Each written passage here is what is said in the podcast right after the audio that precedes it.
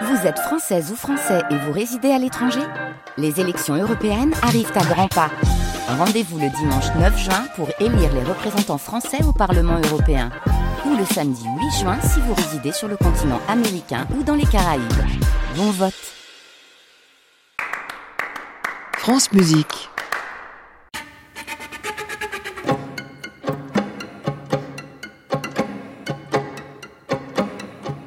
Bonsoir et bienvenue dans la coda du feuilleton qui s'est présenté à vos oreilles toute cette semaine, fragment après fragment, l'éloge du chant numéro 3, une page pour alto et harpe du compositeur Benoît Sitzia, figure très dynamique des musiques de création. Il ne se contente pas d'écrire de la musique, il en favorise aussi la diffusion et la médiation.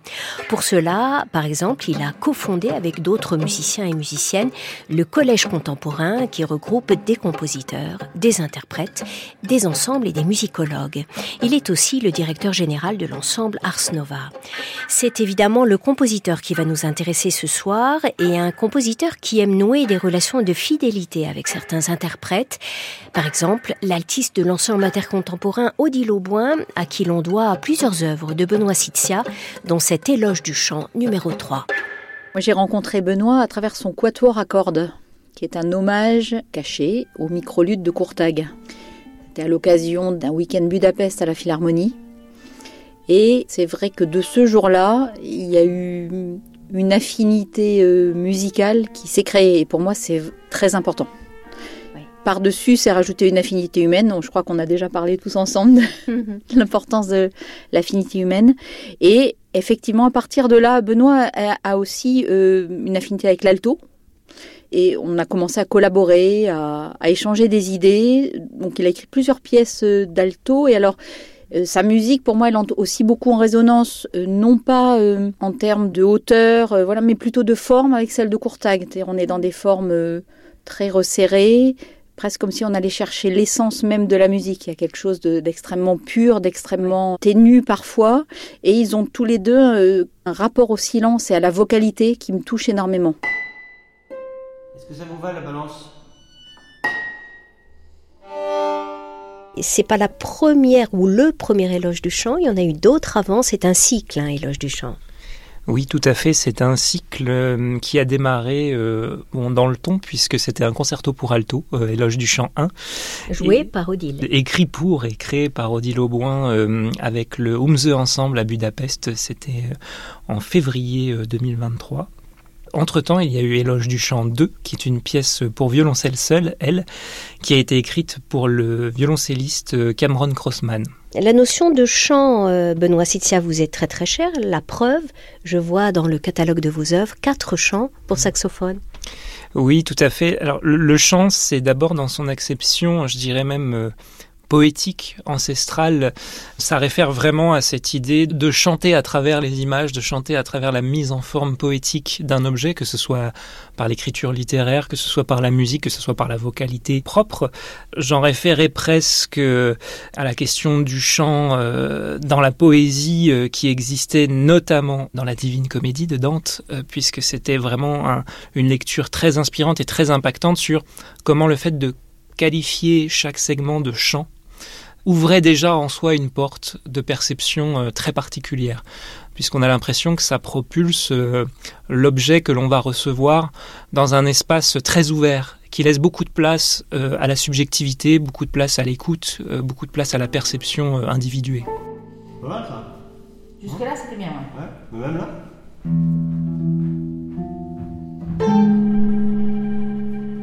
Les cinq mouvements de Éloge du chant numéro 3 de Benoît Sitzia ont la particularité de dessiner un cercle, une boucle. Aussitôt le cinquième fragment terminé, la musique peut reprendre au début. Mais au-delà de cet aspect circulaire, chaque mouvement évidemment a sa signification propre. Il y a des stations d'écoute dans cette œuvre et chaque station parle d'une situation bien particulière, porte une image bien particulière, même si elles sont faites pour se connecter les unes euh, aux autres. Et je dois dire que hum, la typicité de celle-ci, c'est que je suis parti d'un élément euh, littéraire, c'était hum, ce poème écrit par Daniel Martinez, L'or de l'âme, et qui pour moi a tout de suite hum, déclenché une écoute, a motivé un matériau musical. Et justement, là, la poésie de Daniel utilise, euh, même creuse des archétypes qui et des symboles qui me sont très chers euh, depuis Rilke en passant par Jacoté, notamment la figure angélique, hein, qui est toujours une figure pareil, qui peut parler plus ou moins à différents niveaux, puisque notre société, en tout cas euh, occidentale, en a fait quelque chose euh, de situationnel hein, dans notre culture. Mais euh, entre les mains de, de, ces poètes et de cette poétesse, ça devient vraiment une porte ouverte sur des choses moins visibles, invisibles. Et partant de là, qu'est-ce que me raconte ce texte en termes de rythme en termes d'éléments poétiques de base, et il y avait vraiment cette idée d'avoir deux cœurs battants de l'œuvre, un sol et un la. Et du coup, je me suis dit, j'aime beaucoup travailler à partir voilà, de, de tout petits éléments, que ce soit un intervalle ou quelques intervalles, ou parfois une note ou deux notes. Et du coup, tout, tout le cycle s'est basé sur comment on crée un schéma de relation dans le développement d'un matériau musical autour de ce sol et de ce la, et de l'attraction même de l'orbite qu'ils entretiennent entre eux. Tu vois ce que je veux dire? Le deuxième temps, ça fait cham, cham, cham, cham, pam. À leur tour, Odile Auboin et Sylvain Blassel nous disent comment ils ont traversé la dramaturgie de cet éloge du chant. Chaque pièce a une identité propre et en même temps, il y a un, je vais pas dire c'est un fil rouge parce que là non plus c'est pas adapté, mais une trame, il y a quelque chose de sous-jacent qui les réunit. Et donc à la fois trouver euh, l'identité, trouver le geste de chaque, mais en pensant au geste global. Ce qui est agréable effectivement avec Benoît, c'est qu'on peut expérimenter, on peut prendre du temps. On reçoit une partition hein, complète, mais ensuite on peut explorer, chercher des timbres. C'est quelqu'un de très sensible, très à l'écoute et aussi euh, de ce que peuvent lui proposer les instrumentistes. Et voilà, moi je suis plutôt restée quand même dans le cadre euh, un peu plus traditionnel, des petits ajustements, mais il y a eu effectivement euh, des extensions. non, mais c'est-à-dire que c'est une vraie collaboration, au oui. sens où c'est complètement oui. bilatéral tout ça, c'est le, le, le, le, vrai principe d'une collaboration. C'est un échange, quoi. Oui, oui, c'est vraiment un échange. Et ton ré sol, ce ré là, on est le même, s'il te plaît?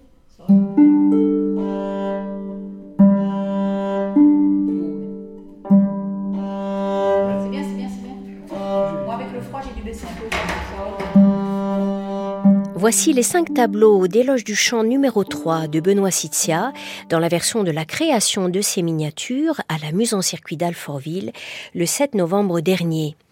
L'altiste Odile Auboin et le harpiste Sylvain Blassel sont rejoints dans le mouvement central par Daniel Martinez, l'auteur du texte qui a servi de point de jaillissement à cette page nouvelle de Benoît Sitzia.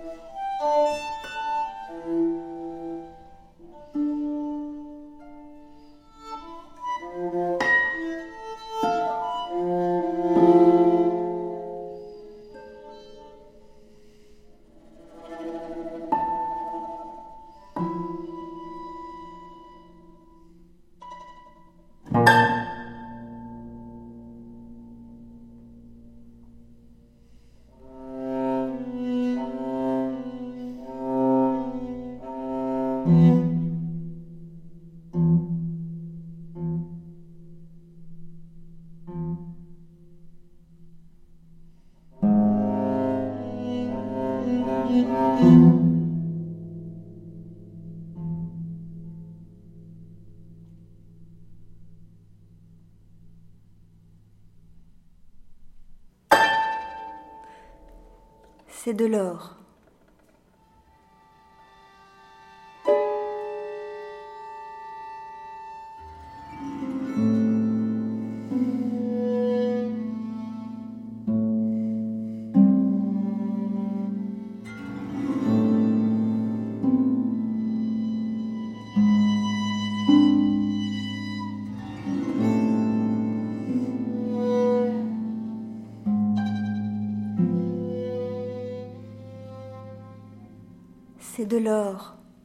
Et je l'ai vu danser en toi.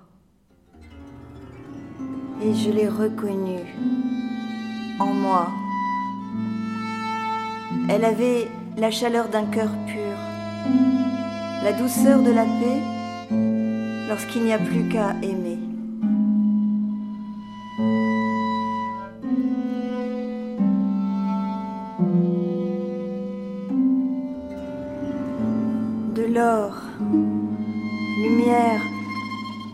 Indescriptible, souveraine, indicible. Descendue d'un silence, voilà qu'en toi elle danse, pendant que mille caresses redessinent l'ovale d'un visage en beauté et sagesse.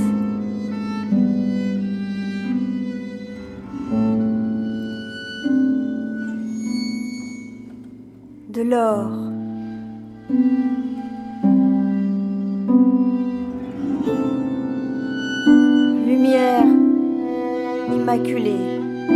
mystérieuse, allumée.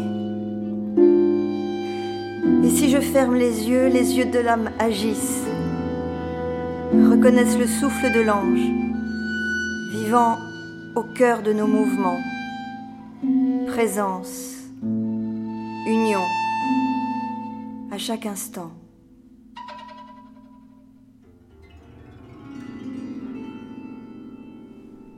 C'est de l'or.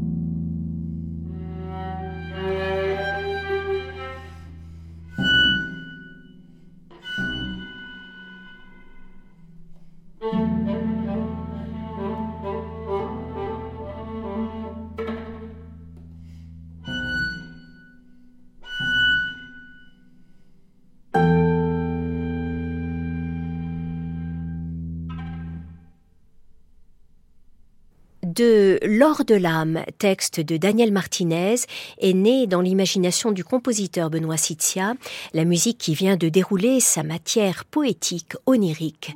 L'éloge du chant numéro 3, créé pour cette émission par les dédicataires de l'œuvre, l'altiste Odile Auboin et le harpiste Sylvain Blassel, rejoint dans le troisième mouvement par l'auteur du texte, Daniel Martinez.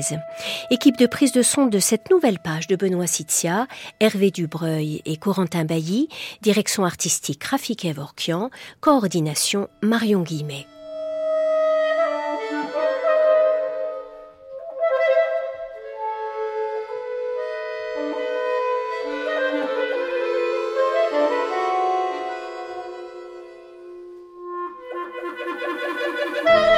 France Musique, création mondiale. Anne Montaron.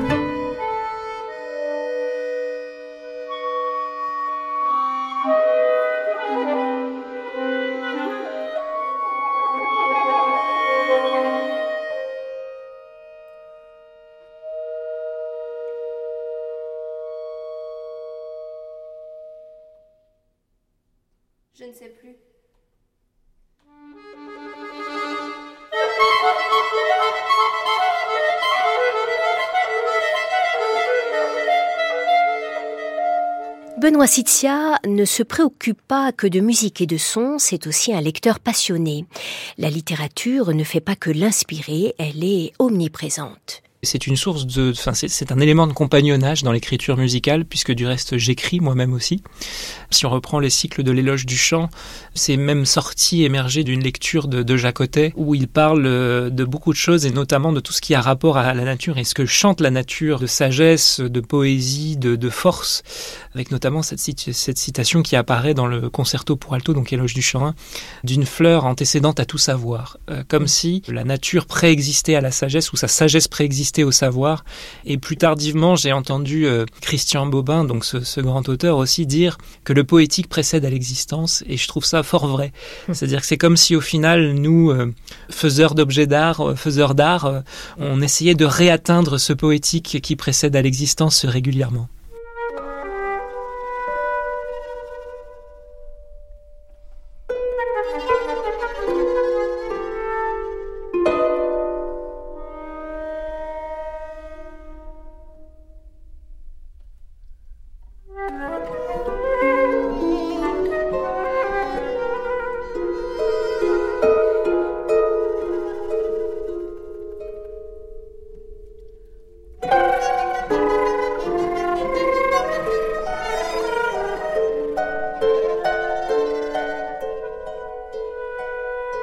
Le compositeur nous l'a dit, son éloge du chant numéro 3 a une source littéraire. Cette pièce concentre aussi dans l'écriture d'autres caractéristiques de l'univers musical du compositeur, par exemple le goût pour la suspension du discours et l'importance du silence. Le silence, je pense que c'est un terme qu'on utilise beaucoup mais au final, qui a vraiment une définition de ce qu'est le silence? Est-ce que le silence est un objet fermé, un objet fini ou pas du tout? Euh, Pour ma part, euh, je pense que le silence, ce n'est pas une absence de son, c'est un endroit d'où l'on écoute en paix. Et ça, c'est vraiment euh, essentiel pour moi, c'est que l'espace silencieux n'est pas l'espace sans mouvement, c'est l'espace où on est en paix, où justement ce mouvement est fluide et donne une sensation d'harmonie, peut-être aussi une sensation de beauté, puisque la, beauté, c'est comme la vérité, c'est une émotion, je crois. Et donc ce silence d'écoute paisible, espace d'écoute paisible, c'est toujours ce que j'essaye de guider aussi dans l'écriture musicale, puisque un silence peut sous-tendre une narration, ou un espace silencieux peut sous-tendre une narration, mais il crée des strates d'écoute, en fait, le silence. On peut écouter un objet selon différentes strates, comme, une couche, comme des couches géologiques. Et je crois que quand on atteint l'espace du silence, c'est le moment où justement on a atteint euh, la matière nucléaire d'une œuvre, on a atteint son noyau. Et cet espace-là est pour moi un espace profondément paisible.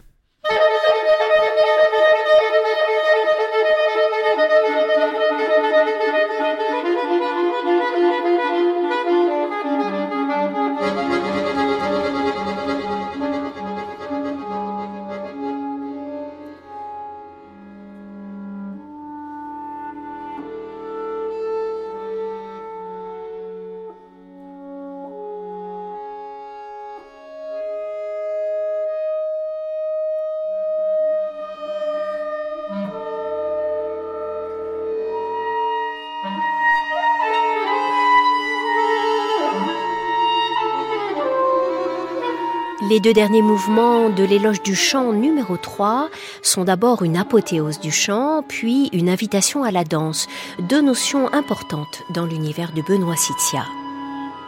Vous chantez, vous dansez? Alors chanter oui, mais plutôt dans l'intimité, parce que comme disait Messiaen, j'ai une voix de compositeur, mais euh, je, chante oui en tout cas, et puis chanter ça peut se traduire différemment. Je, pense qu'aussi des fois je chante de joie quand quelque chose de beau euh, se passe dans ma vie, je, chante de l'intérieur peut-être dirons-nous, et danser euh, timidement, mais j'aime le rapport à la danse. J'ai une fascination pour toutes les danses mystiques, notamment, que je trouve absolument merveilleuses, euh, les danses soufis, toutes ces danses rituelles qui projettent du coup l'espace du corps, non plus dans la représentation sociale de est-on un bon danseur ou pas, a-t-on des mouvements harmonieux ou pas, c'est euh, pourquoi danse-t-on? Et c'est les deux questions que je pourrais rattacher à ces éléments, c'est pourquoi chante-t-on et pourquoi danse-t-on? Mais je pense qu'on chante pour dire et être entendu et être écouté, peut-être et qu'on danse aussi pour apprendre à écouter son corps, pour apprendre à écouter l'autre. Et je crois que hum, la place de l'altérité dans ces deux éléments-là est souvent euh, pas mise au bon endroit. Parce que quand on a le courage de, de, se mettre à danser, on le fait souvent face à d'autres ou avec d'autres. Quand on a le courage de se mettre à chanter, on finit toujours par être entendu, même par ses voisins quand on chante chez soi mm. euh, discrètement dans son salon. Et je crois que le rapport à l'autre, euh, quand il est euh, inclus dans le chant et la danse, devient un, un chant incroyable, propice à la rencontre.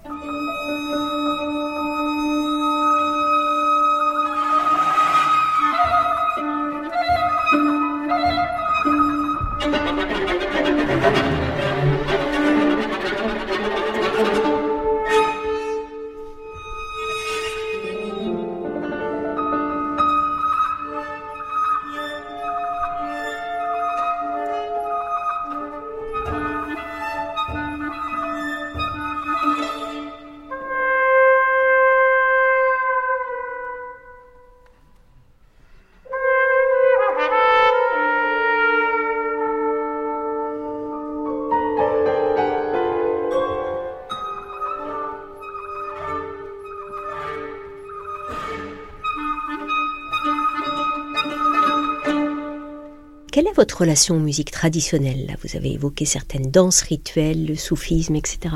Alors déjà, elle est pulsionnelle, ma relation à ces musiques-là. Je suis attiré comme par un aimant vers ces musiques-là. J'essaye aussi d'aller au contact de, ceux de celles et ceux qui la, qui la font. Et pour ce qu'elle raconte, je crois que les musiques qu'on dit traditionnelles portent la même chose que les textes ou les symboliques très anciennes c'est qu'elles se sont chargées de tout ce que euh, des générations, des générations et des millénaires d'humanité ont inscrit en elles. Et je crois que ce message est toujours dedans et il continue de se, développer.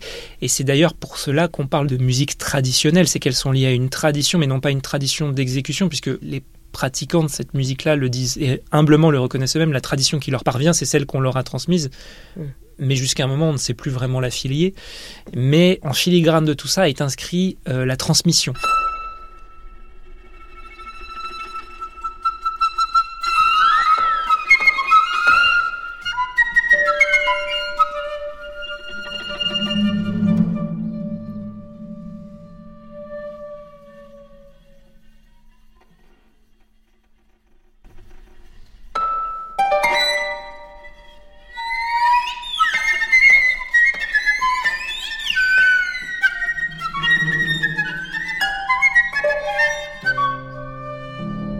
Benoît, vous parlez beaucoup de l'autre ou de rencontre avec l'autre ou d'écoute de l'autre et d'altérité.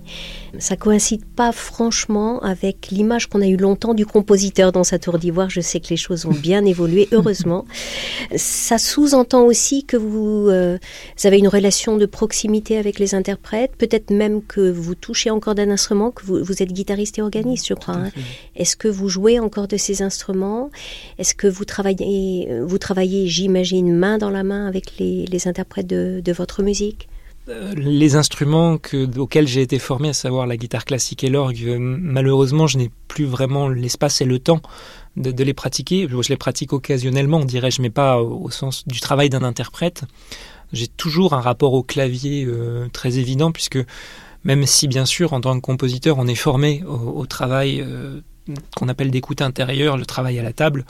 J'ai besoin, à un moment ou à un autre, de la physicalité du son pour vivre dedans, pour, euh, pour aussi euh, entendre euh, d'un autre point de vue la musique que j'écris. Et ce rapport à l'autre, effectivement, il correspond pas trop à l'image qu'on peut se faire du créateur ou de la créatrice en général, qu'on imagine souvent solitaire, ou dans la solitude d'ailleurs, ce qui effectivement est une force en temps de pandémie. Quand on est confiné, ça ça nous change pas trop, mais qui peut être aussi pour moi un écueil quand euh, on s'enferme dans une volonté de contrôle de ce qu'on a créé soi-même vis-à-vis de soi-même, puisque le rapport à l'autre institue de facto le fait de devoir lâcher prise sur certaines choses, parce que l'autre vient avec ses capacités, vient avec ses oreilles, vient avec ses bras, ses jambes son regard et son cœur sur la musique. Et moi, j'attache à laisser de l'espace à ça, puisque toute proposition peut au contraire emmener notre travail plus loin, parfois plutôt que de le contraindre ou de l'emmener euh, là-dedans, mais c'est un travail déjà sur soi-même, c'est un travail qui exige de, de se faire confiance et d'accepter que dans ce qu'on fait, tout ne peut pas être contrôlé fatalement. Et ce rapport à l'autre, pour moi, il est essentiel parce que je fais de la musique pour être avec l'autre. Pour moi, c'est un médium de communication et pour moi, communiquer, c'est s'adresser à quelqu'une ou quelqu'un. Si je n'ai pas cela, je ne vois pas l'intérêt.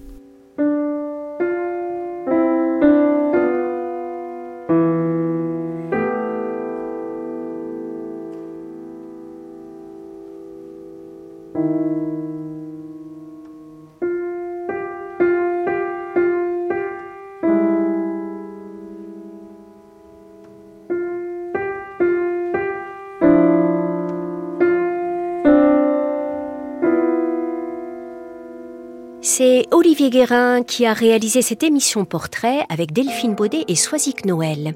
Dimanche prochain, nous serons en compagnie de la compositrice italienne Manuela Guerra à la faveur de la rediffusion de sa suite pour deux flûtistes Incubi della Veglia. Premier fragment du feuilleton de Maladie, 13h30 sur France Musique. À réécouter sur francemusique.fr.